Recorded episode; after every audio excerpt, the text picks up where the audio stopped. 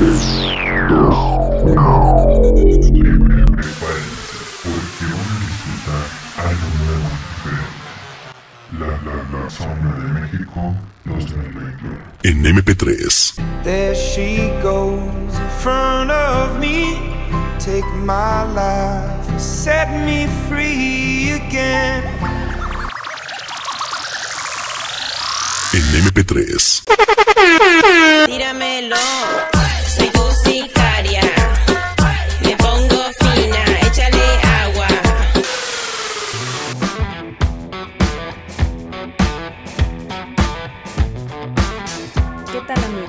La Sombra de México 2021 y esta vez vamos a hablar solamente de dos temas que son muy controversiales de nuevo en la sociedad. Eh, vamos a hablar sobre la eutanasia y sobre eh, la donación de órganos. Ya les vamos a dejar anteriormente eh, nuestro capítulo de introducción como siempre para que ustedes sepan de qué vamos a hablar en esta temporada. Y claramente eh, este capítulo 1 va a tratar sobre la eutanasia. Así que acompáñenos y bueno vamos a brindarles una información adecuada. Ya hemos investigado y pues quédense a escuchar a ver qué tal y cuéntenos si están de acuerdo o no están de acuerdo con la eutanasia Una duda que tal vez muchos tendrán es cuándo se creó este método. La fecha es desde el 23 de septiembre del 2002. Está en vigor una ley que autoriza a un médico para poder poner fin a la vida de un paciente, siempre y cuando éste se encuentre consciente y lo haya solicitado por escrito de una forma reiterada. Nos dice que este método solamente puede ser llevado a cabo si el paciente así lo desea, voluntad del doctor o porque el doctor lo indique, sino que el paciente debe estar consciente de la decisión que está tomando, obviamente teniendo opinión de su doctor. Regresando un poco en la historia, eh, la eutanasia se creó eh, a mediados del siglo XX en Alemania con la dictadura de Hitler, aunque es importante recalcar que en ese tiempo no se le asignó el término de eutanasia. Esta se practicó con el fin de exterminar a numerosos discapacitados físicos y mentales con una disculpa piadosa de que su vida solo le reportaría un inútil sufrimiento. Eh, esta etapa fue muy dura y esto nos quiere decir que esta práctica se llevó a cabo para quitar de sufrir a las personas que en sí, por padecer alguna discapacidad, solo serían inútiles a la sociedad.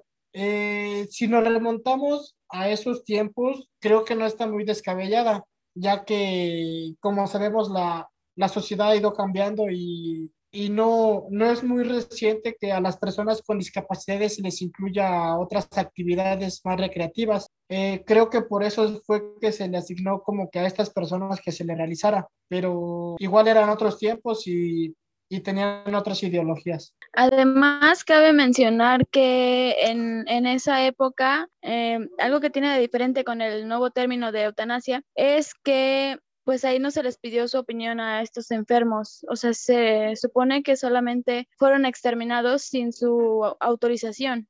Ahora, creo que una de las preguntas más, como, bueno, que al menos yo sí me haría es el, ¿en qué países es legal esto de la eutanasia?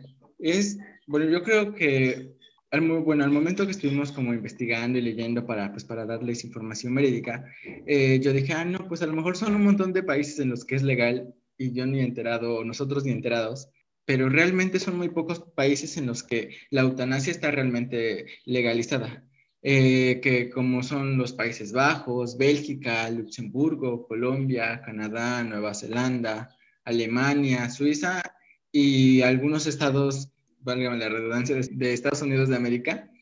Y realmente, si nos ponemos a pensar, bueno, al menos por mi parte, yo creo que sería una ley que debería ser como, bueno, que debería ser como establecida ya en, en varios países, o sea, prácticamente en todo el mundo. Creo que el hecho de, de pensar que, bueno, que, bueno, en este caso que el paciente ya sabemos que tiene diferentes discapacidades, que prácticamente ya está solamente como sobreviviendo, ¿no? Como que sobrellevando la vida. Entonces, realmente el que exista esta opción sería como el, se va a escuchar tal vez cruel, se va a escuchar como muy frío, pero yo creo que el hecho de que, de que deje de sufrir o de que esa persona ya literalmente ya no sienta nada, para, al menos para esa persona, es mucho mejor que el que esté, esté sufriendo por, pues más que nada por todas las enfermedades o por todas las, eh, las diferentes condiciones que este paciente tenga. Entonces, así a mente abierta, eh, yo creo que es una opción que deberíamos empezar a, a tener en, como muy en cuenta ya para acabar con el, con el sufrimiento de varias personas. Además que sin pensarlo o si se lo ponen a pensar, también tenemos familiares o hay familiares que están enfermos, entonces que, que ya no quieres que esté sufriendo o que esta persona ya no quiere estar sufriendo, pues sería una, una buena opción. Sí, como dice mi compañero, pues hay muchas personas que están sufriendo y bueno, que ya están en, etapas terminales de alguna enfermedad. Y pues para que tengan más en claro esto, les vamos a decir eh, pues los requisitos o, en qué caso se debe aplicar este, este proceso de eutanasia. Tenemos que el primer requisito es que solamente puede ser pedido por la persona que desea morir y esta tiene que ser mayor de edad. En este se abre algún, un paréntesis porque pues estos requisitos también dependen del país donde pues donde se vaya a practicar. Por ejemplo, en Bélgica tenemos que hay un pequeño cambio en esto de la edad, que en Bélgica es legal a partir ya de los 15, 16 años que, se, que ya se puede pedir. En, en, segundo punto, tenemos que no pueden hacerlo ni los cónyuges, ni los padres, ni los hijos. O sea, como, como dice el primer punto, tiene que ser una decisión personal. También tiene que ser una decisión libre y reiterada en el tiempo. Bueno, además, la dolencia tiene que ser incurable y el dolor, pues, insoportable. Se debe describir insoportable eh, por el paciente. También se debe sufrir, o otro de los requisitos es que se debe sufrir eh, una enfermedad grave e incurable o un padecimiento grave, crónico e imposibilitable. Este tiene que afectar a la autonomía y debe, generar un sufrimiento físico o psíquico eh, constante e intolerable. Y por último, el punto que dos médicos deberán verificar que se cumplan todos estos requisitos antes dichos para realizar la, eutanasia o el suicidio asistido. Para el procedimiento de eutanasia para los adultos, establecieron ciertos requisitos que son los siguientes, eh, la condición, porque es necesario determinar la naturaleza de la enfermedad, y la condición eh, médica del solicitante con la cual eh, se establecerá en qué momento se esperaría. Eh, condición médica, que es necesario determinar la naturaleza de la enfermedad, si es un paciente con una enfermedad terminal, y este, la condición médica del solicitante. otra es la evaluación del sufrimiento, que luego de establecer eh, la naturaleza se va a determinar si el sufrimiento es insoportable, intolerable o si no hay alguna perspectiva de, mejora. Eh, también en la inexistencia de alternativas de tratamiento o cuidados razonables, que aquí se requiere que la condición médica del paciente no tenga opciones de mejoría y no existan alternativas de cuidado o tratamiento. Evaluación de la capacidad para decidir. Acá un psiquiatra o psicólogo eh, va a establecer la capacidad para tomar decisiones del solicitante y va a determinar si esa decisión fue eh, considerada en base a los demás puntos.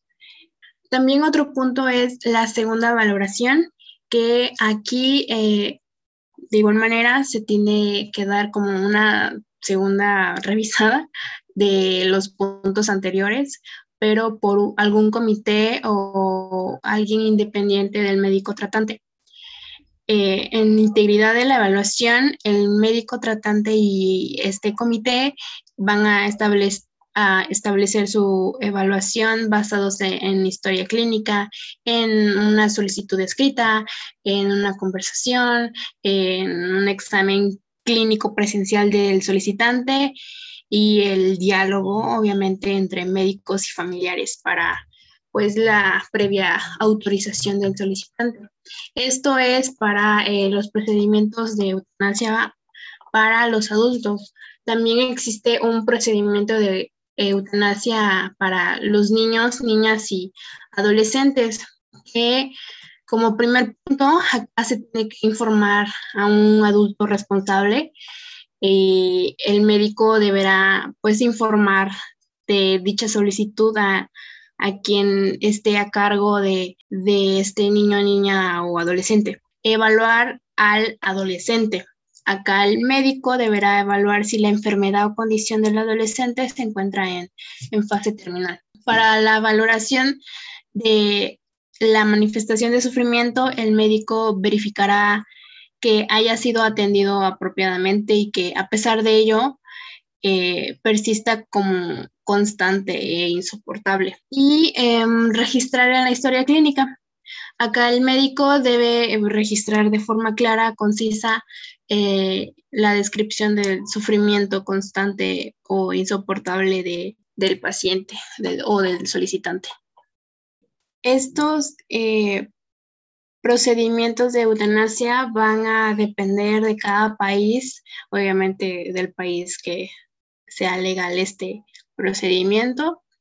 Y también como que otro punto para el cual no está permitido es, eh, van a ser excluidos eh, los menores de 18 años, los adultos con trastornos psiquiátricos confirmados por especialistas, obviamente, y tampoco se va a aplicar para voluntades anticipadas. Bueno, una de las cosas muy importantes en la eutanasia es que contiene la inyección para que pues ayude al paciente a pues acelerar la muerte, ¿no? Eh, bueno, la inyección contiene pentobarbital sódico, que este se utiliza generalmente tanto en inyección intravenosa como intraperitoneal. Eh, es una dosis de 200 miligramos por kilogramo eh, para la eutanasia. Los hipnóticos, sedantes y analgésicos van a ser las primeras drogas que se administran. la función va a ser inhibir las funciones cerebrales, provocando la pérdida de conciencia y suprimiendo los sentidos. el tiopental sódico es un barbitúrico de acción inmediata y duración breve. El midazolam es una sustancia de acción depresora que corta el sistema límbico con propiedades sedantes, ansiolíticas y anamnésicas. Y la hidromorfina es un anestésico opioide derivado de la morfina. Otros van a ser los bloqueadores neuromusculares, que también van a ser conocidos como relajantes musculares. Estos van a provocar un desfase entre el impulso neuroeléctrico y el músculo, lo que va a impedir que se contraiga. Así van a conseguir provocar una parálisis generalizada, incluyendo los músculos respiratorios. También se van a utilizar el bromuro de pancuronio y el bromuro de becuronio. Estos van a ser eh, bloqueadores mioneuronales que van a producir una relajación. Eh, los agentes dadores de iones de potasio van a ser los encargados de saturar el medio tisular de iones de potasio, impidiendo su flujo al exterior de las células del músculo cardíaco, eh, provocando así una, un paro cardíaco. Y esta se va a utilizar en solución de cloruro de potasio. Las combinaciones más utilizadas en las inyecciones para la eutanasia van a ser eh, la compuesta por tiopenal sódico, bromuro de pancuronio y el cloruro de potasio. Esta, por ejemplo, la usan en Texas, Estados Unidos, que todavía permite la inyección, eh, la muerte por inyección, perdón. Y también es común la combinación de midazolam, eh, becuronio y cloruro de potasio.